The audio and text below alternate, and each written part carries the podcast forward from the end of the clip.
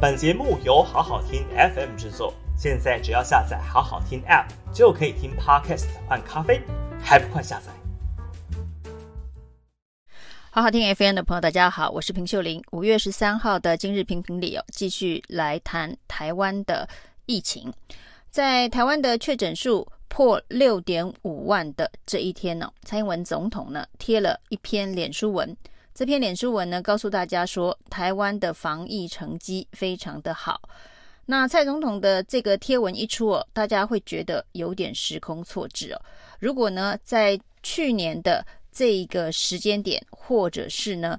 去一今年的三月份以前呢、蔡英文总统贴这个贴文说台湾的防疫成绩佳，也许大家还觉得蛮贴近时事啊。那此时此刻呢，台湾破确诊的人数每天不断的创新高。除此之外呢，感觉全台湾是在一种没有预先准备、预先演练、超前部署的状态之下，慌慌张张、急急忙忙的。突然进入与病毒共存的模式哦，要快筛没快筛哦，要口服药没口服药，到底居家隔离要几天？居家检疫要几天？自主防疫要几天呢？简直是天下大乱。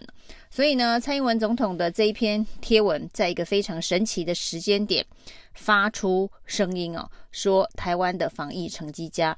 立刻让双北的市长觉得非常的不可思议啊！新北市长侯友宜呢说，总统讲的跟我们在地方上面面对面每天所遭遇的状况有点不一样。那台北市长柯文哲则是说，如果说台湾过去的防疫成绩好，过去的防疫成绩好，主要也是这一个人民跟医疗人员的努力哦，不是。党中央伟大的领导，这当然呢，第一时间反映的是双北市长的情绪哦，因为这一波突然进入与病毒共存的模式，当然重灾区是在北北基桃，那特别台北跟新北哦，那每天确诊人数不断的增加，居家隔离一开始的这一个十天居隔的规定哦。更让整个居隔人数满出来啊，满到呢，这个柯文哲跟侯友谊必须天天跟陈时中喊话，是不是可以以塞代隔，或者是呢，用什么样子的一个方式哦，让这一个基层工卫人员必须照顾的居隔的人数，呃，有所限制哦。那在大概苦苦哀求了一个礼拜之后呢，终于居格的制度哦，从这个十天。改成了三加四，那坚持要三加四，也是在一天之内仓促的决定哦。于是呢，很多地方的系统没有办法配合。那三天居隔单要开出来，其实对于地方的基层人员来讲是非常大的负担。那为了开这三天的这个居隔单，本来还规定啊，这个三加四的四啊，每一天都得要快筛。所以呢，你在开出三天居隔单的时候，你同步还要送达四剂的快筛剂给这些三加四的居隔人员哦。这个以目前地方公卫。人员的负担来讲，根本不可能达成哦。所以一开始在提出三加四，而且要配送四 G 的快筛试剂到这个居格人的手中哦，这根本就是一个天方夜谭的想法。后来果然呢，这个有关于必须要快筛的相关的规范呢，一一的取消。那当然，一方面也是因为这个公费快筛的数量不足哦。那有关于关于公费快筛的数量不足，在陈时中跟台北市长柯文哲大战了很多天之后，其实包括了这个郑文灿啊、林佑昌啊。侯友宜啊，那这些平常呢，完全不可能跟柯文哲站在同一阵线的地方首长啊，这一回似乎都站在柯文哲这一边哦。所谓的快筛试剂不够就是不够。那跟柯文哲战完之后，其实现在另外一个重大的缺口是出现在学校，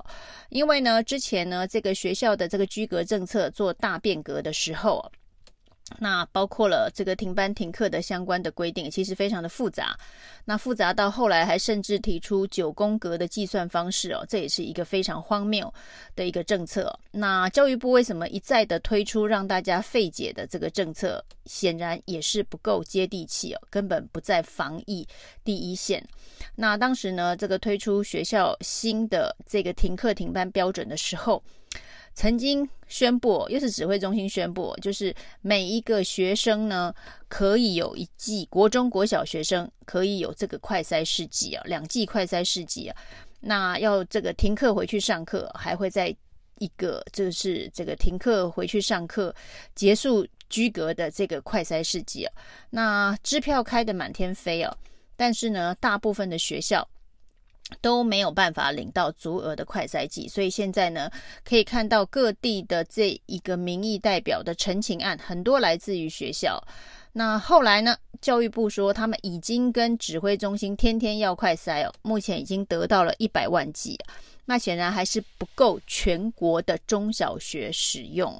那所以才会天天有这个陈情啊。那现在最新的说法是。不是每一个学生手上都可以有快筛哦，这是学校的战备这个所用哦，就战备的存货所用哦，那不是要直接发给学生，这跟之前指挥中心所开的支票又有很大的落差。难怪现在最大的问题是因为防疫政策实在太多元多头马车。真的很难有统一标准的遵循了，所以呢，你可以看到到处都会说这里缺那里缺哦，这个超前部署、超前演练呢，根本就是一个笑话。那一个变一个进程到现在啊，就不断的滚动的防疫政策到现在，那最大宗人数其实是确诊在家。居家照护的人呢、那所谓的居家照护就是轻症或者是无症状传染者在家照护。那这些在家照护的人，接下来的进程就是说，他可能必须透过视讯的诊疗取得这一个新冠的口服用药。那哪一些人可以有？哪一些人这个不能有？那现在是透过视讯了，那视讯又出现了一个很大的问题啊。那这个视讯的问题呢，就是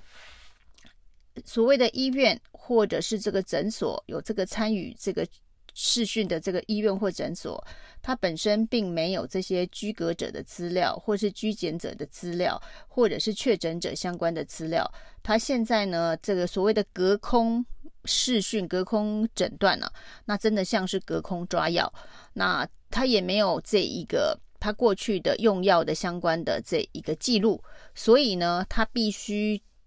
用问诊的方式哦，问说他吃了什么药，那这个药跟这个新冠的口服药之间有没有交互作用等等，所以会把看诊的时间拉得非常非常的长哦，那以至于呢，每一个时段能够看诊的人数相对就不会太多。那这些都是因为我们假设要进入与病毒共存的这个阶段。那也必须设想到，就会有很多的确诊者是属于居家照护，因为过去呢，曾经有其他国家的经验是有轻症医院，所谓的轻症医院就是类似方舱医院，把轻症者呃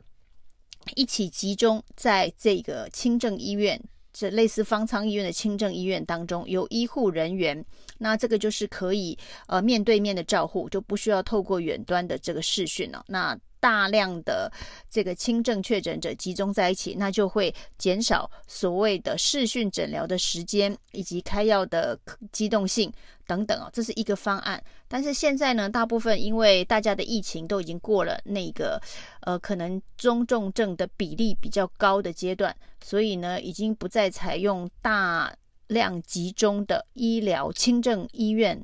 方舱医院的方式来进行诊断，那台湾到底会不会走到那个阶段？要看我们的所谓的远端视讯的诊疗的这一个流程是不是能够简化而有效率，到可以使现在的这个轻症的病患都得到最适当的照顾，在他可能转往中重症之前就事先的投药。那这接下来就要看整个。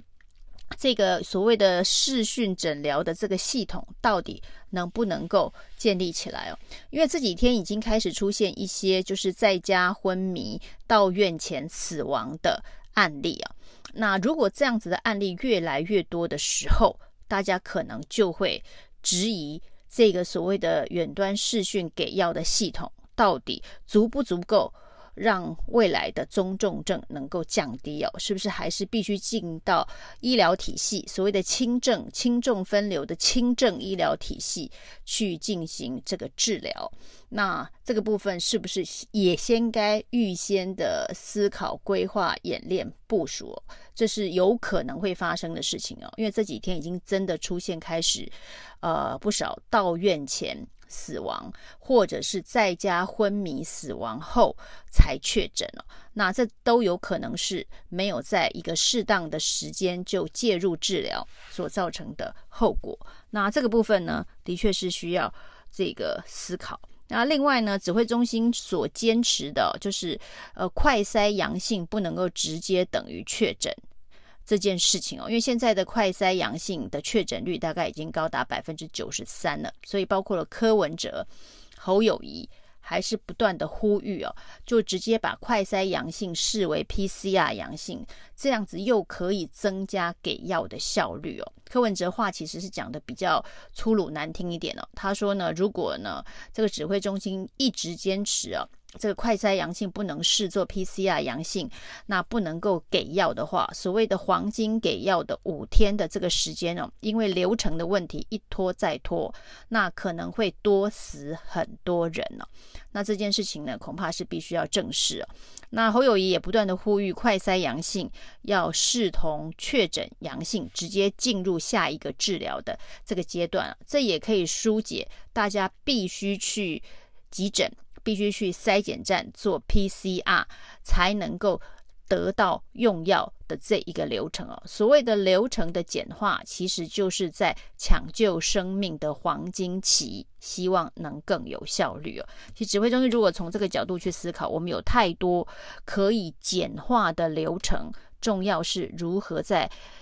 黄金时期最有效率的抢救更多的这个生命哦。那另外一个比较大的争议点哦，当然是呢，指挥中心呃宣布可能七月份以后呢，甚至连确诊数字都不再公布。这个做法的确又要领先全世界了，因为呢，韩国现在已经连口罩令都已经松绑，就是已经可以不用戴口罩，但他仍然是会公布他每天的这个确诊数字。那我们现在还在疫情的高峰，就已经在想什么时候要。取消公布确诊数字这件事情哦，这真的是可以说该超前部署的不超前部署哦，没必要现在就决定的事情哦，现在信口该开河说七月以后大家就不需要看确诊数字哦，反而造成人心惶惶。以上是今天的评评理，谢谢收听。